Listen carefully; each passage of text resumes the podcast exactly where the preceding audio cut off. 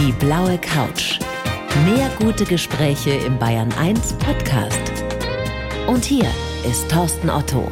Karl-Heinz Kasi, ich freue mich so, dass du da bist. Herzlich willkommen auf der blauen Couch. Ja, freut mich für die Einladung. Dankeschön. Blaue Couch ist Kult. Hier war Markus Söder noch nicht so lange her. Große Ehre für mich, auch hier sitzen zu dürfen. Ja, du und Markus Söder, das wäre echt eine Kombi mal zusammen. Ne? Ich habe dich ja gestern schon gesehen, weil du schon hier im Haus warst. Und ich habe das Gefühl, du schwebst gerade. Ja, es ist Wahnsinn. Also wie ich verabschiedet werde vom Bayerischen Rundfunk, das ist fantastisch, muss ich sagen. Ja, ich habe schon ein paar Kollegen gesagt, also das ist, ich glaube, George Clooney in Hollywood wird nicht so verabschiedet wie ich beim BR. Ja, der Wahnsinn. sieht natürlich auch nicht so gut aus wie du. Danke, Karl. danke, Ja. danke, danke. Wenn der mal fast 66 ist. Ja, 8. Juni ist nicht mehr so lange hin. Ja, aber da geht das Leben los. Ja, ich habe genug zu tun. Ich habe noch lange nicht fertig. Am Samstag jetzt, also in zwei Tagen, dein letztes Spiel für heute im Stadion in der Bundesliga Bayern gegen Augsburg. Mit welchen Gefühlen wirst du da rangehen?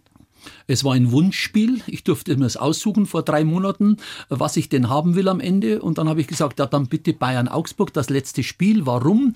Die Schale wird übergeben. Es wird verabschiedet. Ein Hansi Flick, ein Hermann Gerland, viele verdiente Spieler.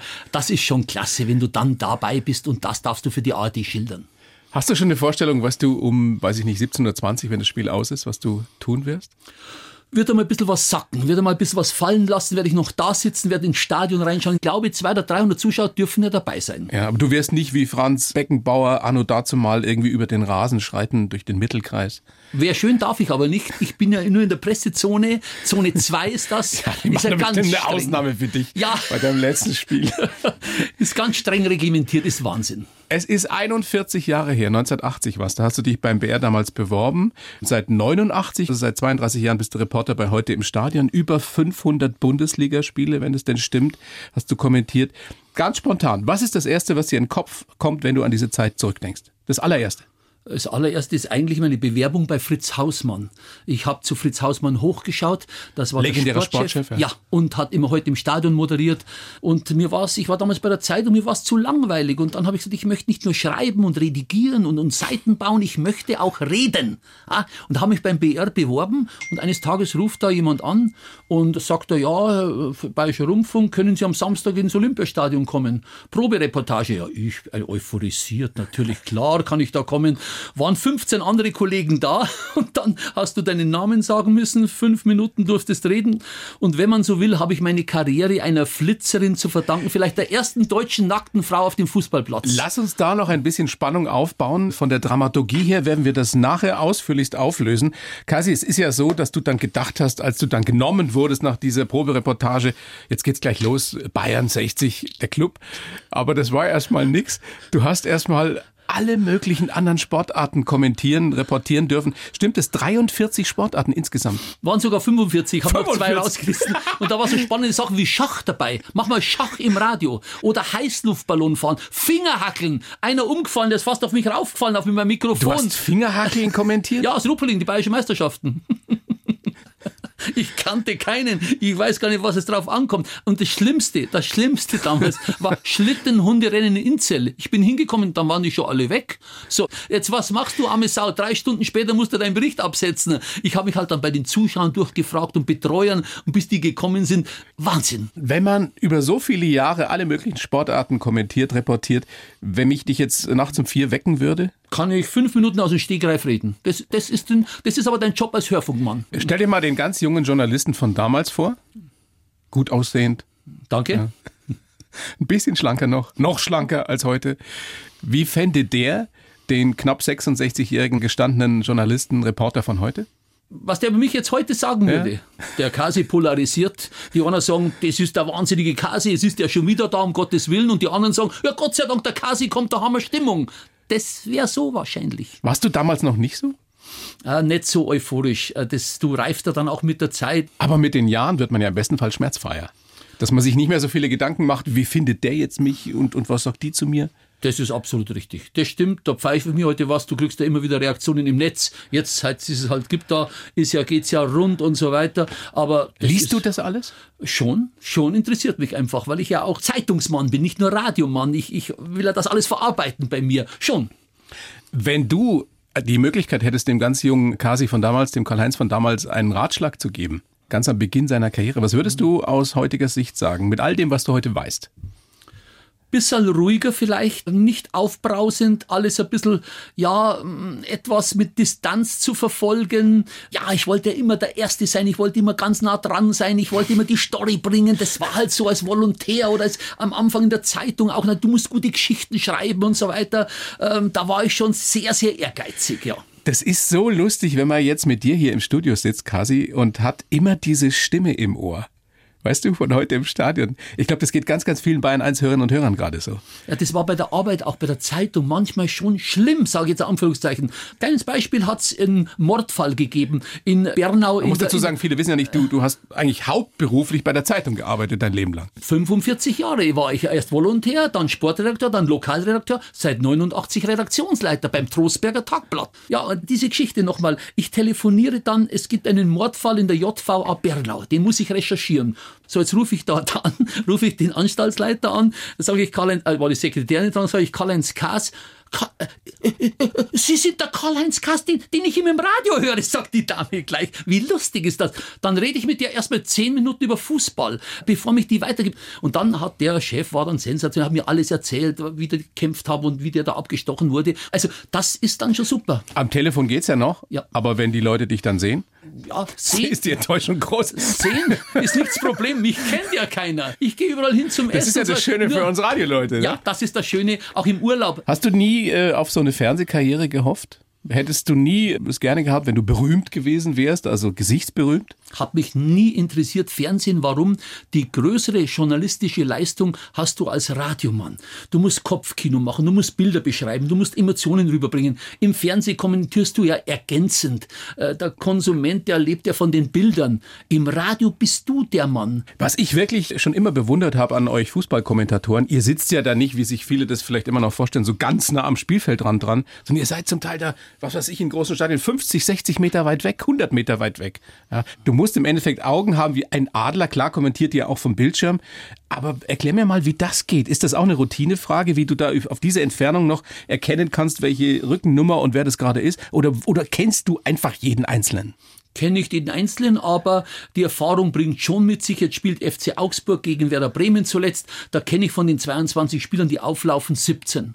Und die anderen schaue ich mir halt, wo ich gerade nicht so kenne oder wo Neues oder wo mal nicht gespielt hat, schaue ich mir dann beim Warmlaufen Guckst an. auch auf so Bewegungsmuster? Ja, auch natürlich. Oder aber auch schon welche Haarformen. Was hat, was hat der für Schuhe an? Da gibt's ja rote, weiße mittlerweile. Die haben ja, da kannst du dir auch mal merken, den einen oder anderen. Ist alles eine Hilfe, aber du kommst da schon zurecht. Und eins muss ich euch auch sagen, wenn du mal den Namen falsch sagst bei der Reportage, wer merkt's? Aber du musst halt die entscheidenden Szenen richtig kommentieren, weil dann kommt's ja in der ARD Sportschau und dann sagen die, äh, der Kasi hat das am Nachmittag aber ganz anders gesehen, äh, hat der keine Ahnung oder was. Also da musst du schon, vor allem du bist der Erste, der Stellung nehmen muss. Das ist das. Ja. Ist es Elfmeter oder nicht? Der bei, bei TV, der schaut sich das fünfmal an und sagt, ja, Elfmeter oder nicht. Und du musst dich im Endeffekt sofort festlegen. Als, sofort als fest, Radioreporter. Ja, sofort festlegen. Größter Fauxpas, der dir jemals passiert ist in so einer Situation?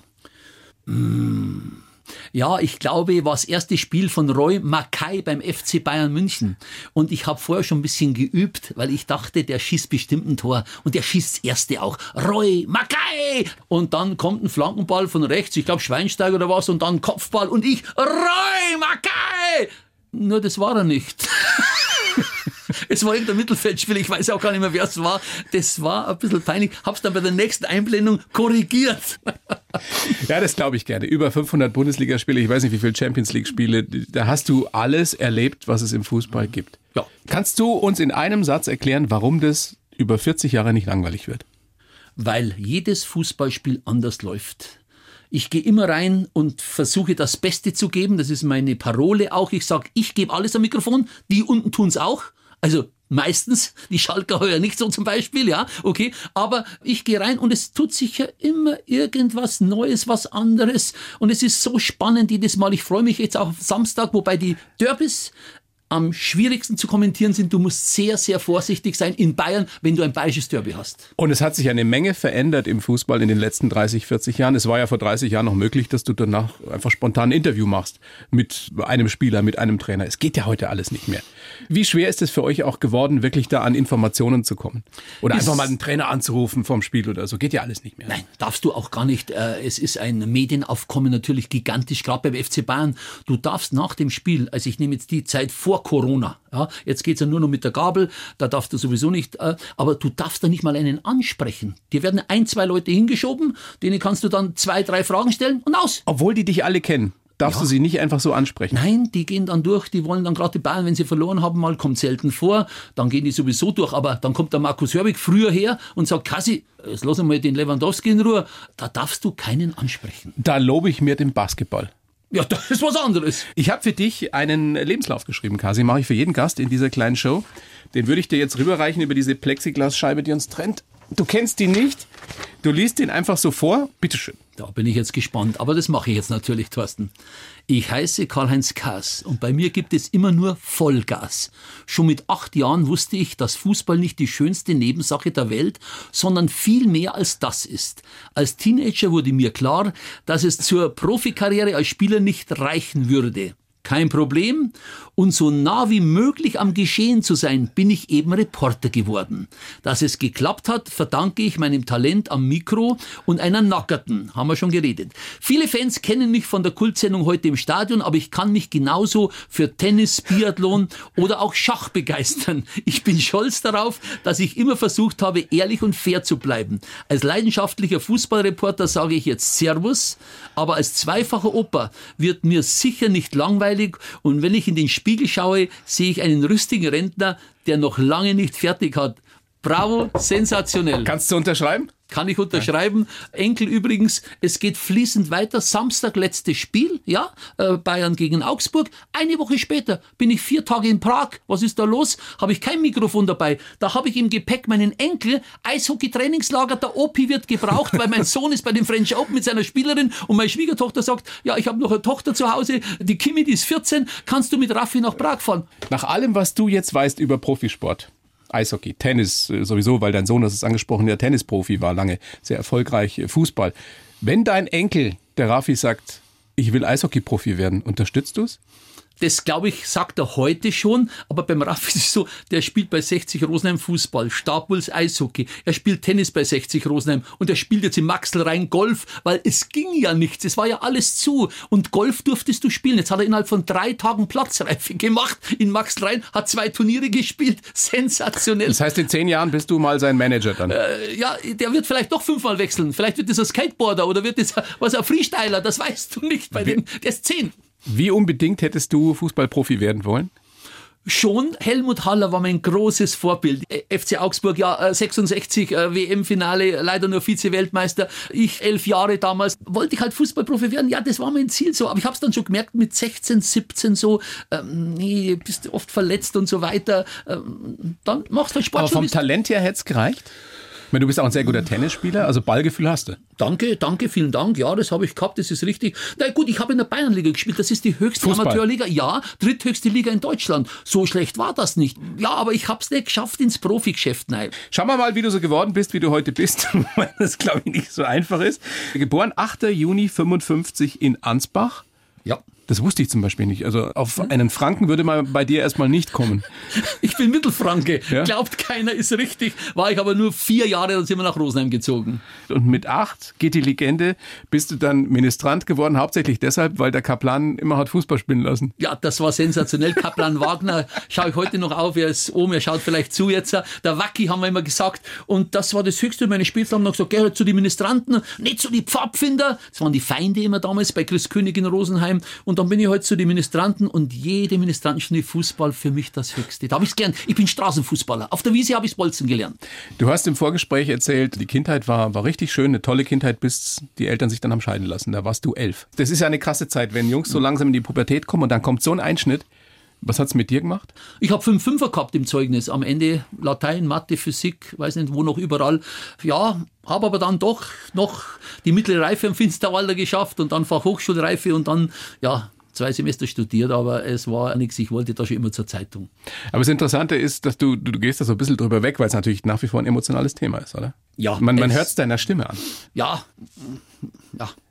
Mutti hat uns großgezogen. Ich habe zwei Brüder, einer fünf Jahre älter, einer fünf Jahre jünger. Und die Mutti hat alles richtig gemacht. Äh, ja, vor zwei Jahren gestorben.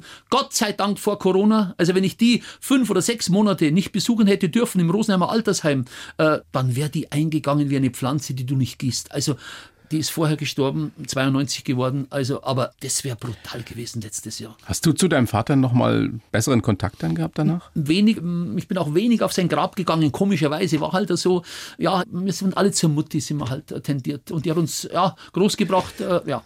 Sind das Geschichten, die dich jetzt wieder mehr beschäftigen, wo du langsam selber älter wirst? Das ist ja sowas, was man als junger Mensch dann wegdrängt. Ja, das ist richtig. Darum bin ich jetzt immer für meinen Sohn da. Es ist der Christopher und vor allem für die Enkel. Da versuchst halt was gut zu machen, auch oder so. Es ist, ist richtig. Und ich denke nicht gerne dran an die Zeit damals, muss ich auch sagen. Ja.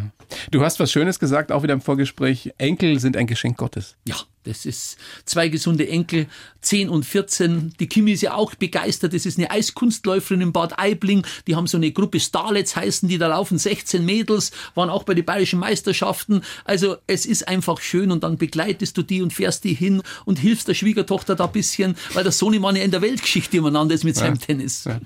Noch so ein Zitat, ähm, das zeigt, dass der Kasi eben nicht nur der Vollgas-Reporter ist, sondern ein Mann, der sich viele Gedanken macht. Du hast gesagt, mir wurde nichts geschenkt im Leben. Das ist richtig. Ich bin aus ganz bescheidenen Verhältnissen gekommen. Ich habe mir alles selbst erarbeiten müssen. Ich bin dann. Äh, du hast viel gearbeitet, früh gearbeitet schon, sehr früh sogar. Ja, mit 16 habe ich Tabellen ausgerechnet im Oberbayerischen Volksblatt. Das 20 sehr, Mark hat es gegeben. Thorsten, das war eine riesen Kohle für mich. Du hast Fußballergebnisse rein telefoniert und dann die Tabellen ausgerechnet. Mit dem Bleistift so. Macht seit 30 Jahren der Computer. Damals haben sie Karl-Heinz Kaas gebraucht. So bin ich aber reingekommen, habe meinen Fuß in der Zeitung gehabt und dann haben sie gesagt, ah, nicht bloß Tabellen ausrechnen. Hans Mosner, lange schon gestorben. Und gesagt, Herr Kaas, können wir ihn einmal zur Veranstaltung schicken. Was hast du da verdient? Äh, da hat es pro Zeile gegeben, ich glaube, 10 Pfennig. War nicht so schlecht, weil du hast dann nochmal einen größeren Artikel geschrieben, waren auch mal schnell 30, 40 Mark dabei, fürs Foto 5 Mark, undenkbar heute. Ja, aber das war super für mich als Schüler, Student. Ja, mit 17 ist das super Geld, ja, ja. Ganz genau. Und der beste Nebenjob überhaupt, du warst Eisverkäufer bei den Olympischen Spielen in München.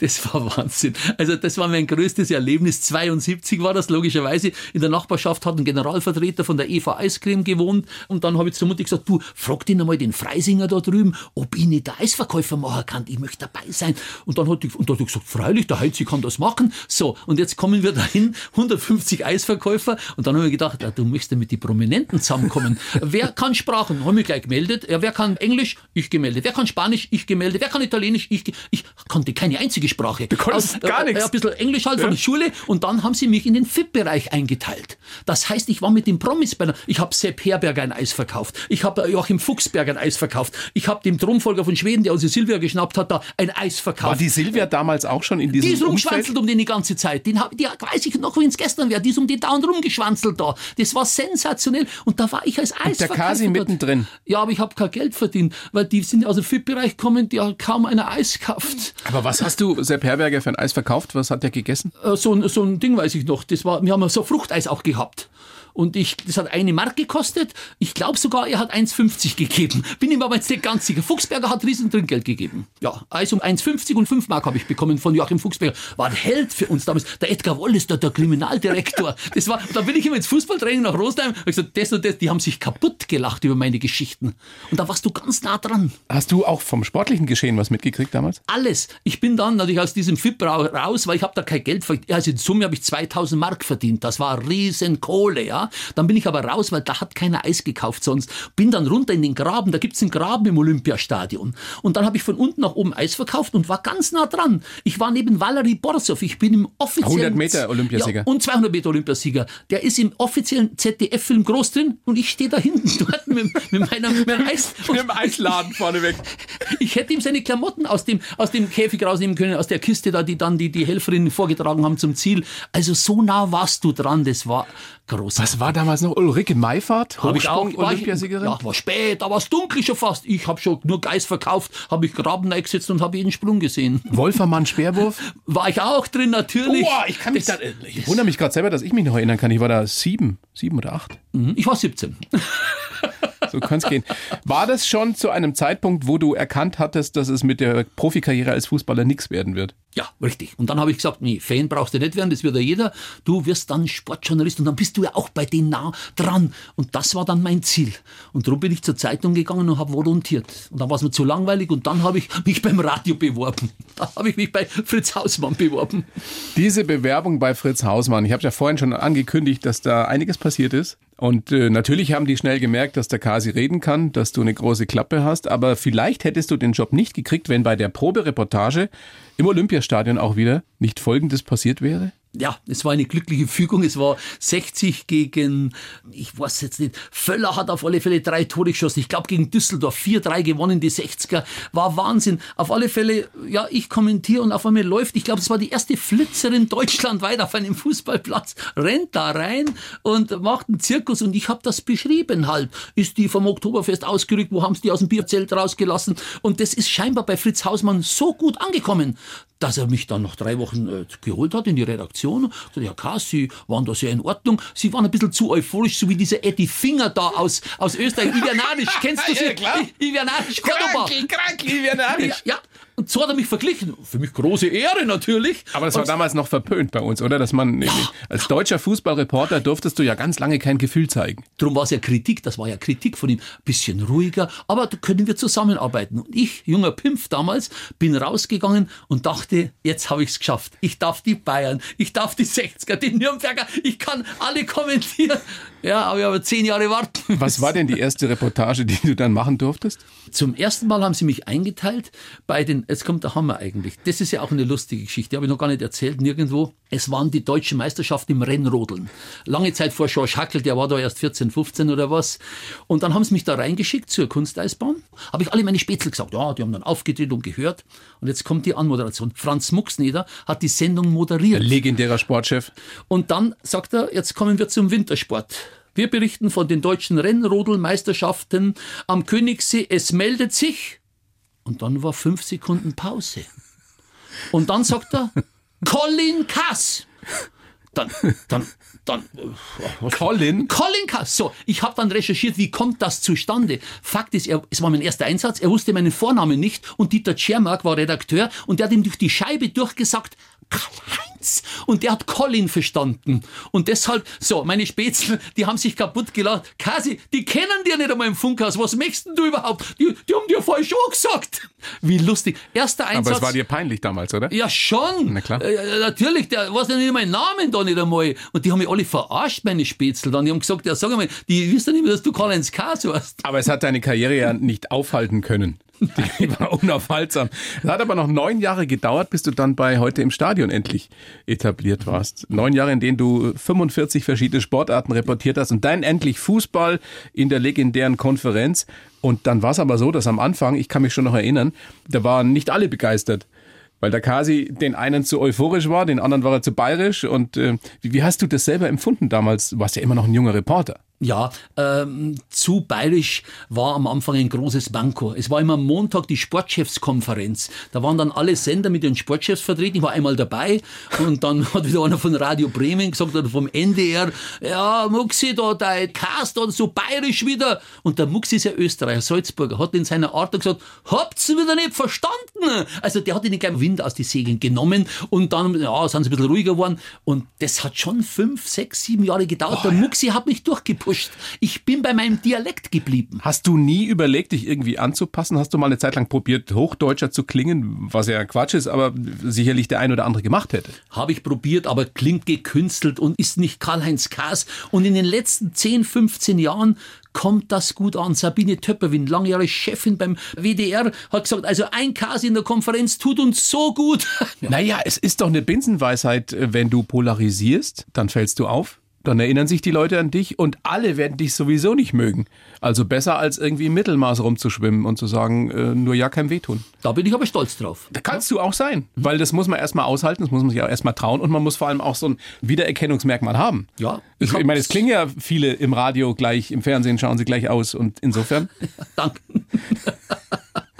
Alles richtig gemacht, Kasi. Welche Spiele hast du am liebsten kommentiert? Naja, ich habe ja keine WM und keine EM gehabt, da war ich ja bei der Zeitung. Ich konnte nur am Samstagnachmittag immer, weil da bei der Zeitung frei war. Und da waren die schwierigsten Spiele eigentlich schon die Derbys eigentlich. Also 60 Nürnberg, Nürnberg, Bayern und so weiter. Jetzt dann die letzten zehn Jahre mit Augsburg auch. Also die bayerischen Derbys, weil da gibt's die meiste Kritik. Du kannst es da keinem recht machen. Ich habe einmal gesagt, bei ähm, Bayern gegen Nürnberg war in der Allianz Arena, äh, hat Michael Wiesinger, Spätzl von mir gut, kenne ich von Burghausen, Trainer war in Nürnberg und hat da wirklich eine defensive Aufstellung. Und dann habe ich gesagt, ja, also der hat Beton angerührt und, und, und dann haben die Nürnberger geschrieben, da, der Rote da aus Bayern, wieso kommentiert der unsere Klupperer? Da hast du nur Vollgas bekommen. Zwei, drei Schreiben sind gekommen, das ist viel. Aber hast du eigentlich jemals öffentlich gesagt, welchem Verein du wirklich nahe stehst? Oder bist du jemand, der sagt, es geht kein was an in der Öffentlichkeit? Nein, werde ich ja ganz oft gefragt, was ja. bist du eigentlich? Ein blauer, ein roter, ja. ein dunkelroter? Ich bin für bayerische Vereine.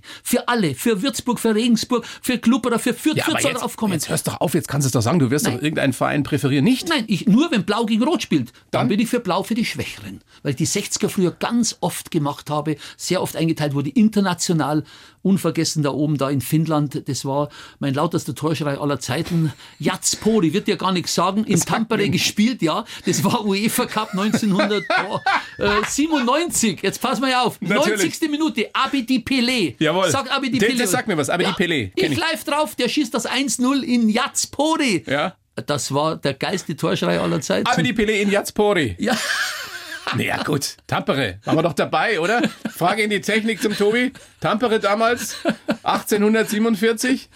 Und der Fußballplatz, ich sag dir, Thorsten, wie Unterhaching, also Unterhaching ist da ein Stadion dagegen. Ja. Also das war der Wald- und Wiesenplatz und die haben in Tampere gespielt, eine Eishockeystadt. Das ist ja das Tolle, oder was ich mir toll vorstelle, als Fußballkommentator kommst du an Plätze und in Länder und in Städte oder Orte, wo du sonst niemals hinfahren würdest oder hinfliegen würdest, von denen du auch gar nicht wusstest zum Teil, dass es die überhaupt gibt? Ja, ich bin durch den BR schon viel rumgekommen, dafür bin ich auch sehr dankbar. Ich war fünfmal in Moskau. Da habe ich die schlimmsten Geschichten erlebt. Moskau war Wahnsinn. Eine Geschichte erzähle ich schnell von der Champions ja? League. Das war, der FC Bayern hat einen Bus gekapert, einen Linienbus. Moskau hatte damals, es war, boah, was weiß ich, wann das war, in den 90er Jahren irgendwann, drei Flugplätze, weiß nicht, wie es heute ausschaut. Und es ist so gewesen, wenn du mit Bayern fliegst oder auswärts Champions League früher, jetzt ist es extra anders, Mannschaft vorne im Flieger, in der Mitte die FIPS, die zahlenkräftig, und hinten die Journalisten. Ein Flieger, alle rein. Und dann war das Spiel äh, gegen Spartak Moskau.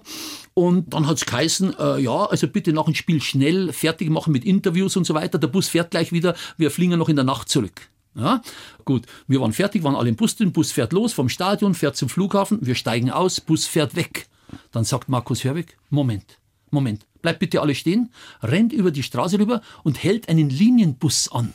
Fakt war, der Busfahrer hat uns an den falschen Flughafen gefahren. In dieser Riesenstadt. Ja, das ist unfassbar. So, Hörwig hält den Bus an, redet mit dem Busfahrer. Ein paar Scheine sind rübergeflossen. Ich weiß nicht, waren es Rubel oder waren Euro waren es nicht, weil es damals noch Mark waren. Und auf alle Fälle sind dann etwa 15, 20 Leute ausgestiegen. Jeder ist ausbezahlt worden von Markus Hörwig und von dem Busfahrer. Und dann hat er uns gewunken, kommt alle rüber. Und dann ist der Linienbus in der Nacht um 12 quer durch Moskau zum richtigen Flughafen gefahren. Das war der Wahnsinn. Was du erlebt hast. ja, schon. Das ist wirklich krass. Schon. Lass uns noch kurz auch über, über aktuelle Fußballgeschichten sprechen. Ich meine, du hast vorhin schon gesagt, du hast Sepp Herberger ein Eis verkauft. Äh, äh, legendärer Bundestrainer. Jetzt ist ja schon lange Jogi Löw Bundestrainer, nicht mehr lange. Dann kommt wahrscheinlich Hansi Flick nach. Was traust du der Mannschaft zu bei der Europameisterschaft? Jetzt ja auch mit Hummels und Müller? Ich sage zunächst mal Chapeau. Jogi Löw, er ist über seinen Schatten gesprungen hat Müller und Hummels geholt. Er hat aber gesagt, es war kein Fehler. Ne? Hat nicht zugegeben, dass er einen Fehler gemacht hat. Äh, ja, das hat, äh, ist richtig. Aber sie spielen Gott sei Dank, ein Thomas Müller gehört in die Nationalmannschaft rein wie ein Manuel Neuer. Braucht man doch überhaupt nicht reden. Selbstverständlich, klasse, dass die nominiert wurden. Ja, ich tippe auf Halbfinale, wäre sensationell. Du bist Optimist? Ja, schon. Mit der Mannschaft schon jetzt, ja. Muss man Optimist sein, um so viele Jahre da als Reporter den Profisport, speziell den Profifußball auch reportiert haben zu können? Weil da hast du sicherlich, das ist ja gleich schon anklingen lassen, Dinge gesehen, die man nicht unbedingt sehen will. Da geht ja nicht immer alles so, so koscher zu, wie man sich das vorstellt. Wie kann man es da schaffen, dass man als Reporter immer Ich weiß, dass du so einer bist, geradlinig, ehrlich und anständig bleibt. Hm? Wie hast du das geschafft? Ja, das ist dein Job natürlich. Es ist ja die Vorgabe mit der 95er-Regelung, als heute im Stadion neu, ja, sage ich mal, kreiert wurde mit einem Anchorman. Christoph Däumlung wurde geholt, 20 Jahre. Jede heute im Stadion Sendung hat er moderiert. Und da wollten sie dann vier Reporter haben, den Hans-Peter Pull, den Günter Koch, äh, den Edgar Endes und Karl-Heinz Kass. Später ist Wolfgang Reichmann dazugekommen. Und da war die Vorgabe, du musst auswärts, wenn du reist, mit Fiebern, mit Jubeln und auch mit Jammern und ein bisschen mit Trauern, wenn sie verlieren, die bayerischen Mannschaften. Weil wenn jetzt Werder Bremen gegen Bayern München, dann schreit der Bremer Reporter nicht rein, Tor für Bremen! Und du musst das natürlich schon ein bisschen anders bringen. Das will der Hörer in Bayern hören. Äh, 1-0 für Bremen, aber es ist doch falsch gelaufen. Also, das ist die Vorgabe so, ja. Und so bin ich eigentlich immer geblieben. Und wenn du in der ARD bist, musst du gleich sein. Natürlich ist Schlusskonferenz, ARD, und da schießt in München einer Tor. Nee, ich meine ich mein auch menschlich, weißt du? Ich meine, du siehst ja im Profifußball Dinge, ja, wie es halt in der Geschäftswelt zugeht, wo nicht immer alles koscher ist. Mhm. Ach, du meinst mit Ablösen und so weiter. Und so weiter und das große Geld. Und du selber bist, ich sage jetzt mal in Anführungsstrichen, ein kleiner Reporter und siehst da die Jungs rumlaufen mit ihren Millionengehältern, hat dir das nie irgendwie was ausgemacht? Nein, das ist alles in Ordnung. Es kann jeder es schaffen. Es gibt unten auf der Ebene 100.000 Fußballer und dann eine Million und die Kleinen und dann geht's rauf und dann nur einer wird ein Bastian Schweinsteiger. Und das sage ich immer jedem, jeder hat ja die Chance. Ich gönne jedem jeden Cent, das Angebot und Nachfrage. Und wenn der 8 Millionen hat und ein Lewandowski hat jetzt 18 Millionen oder, oder der andere 15 Millionen, das ist alles in Ordnung, Thorsten. Gestehe ich dir zu, kann ich nachvollziehen. Was ich nicht nachvollziehen kann, ist, dass zum Beispiel irgendein Drittliga-Profi oder gar noch ein Viertliga-Kicker auch schon Gehälter verdient, für die nicht nur eine alte Frau lange stricken muss. Ja? Du weißt selber, wovon ich spreche, dass da Gehälter gezahlt werden in sechsstelliger Höhe.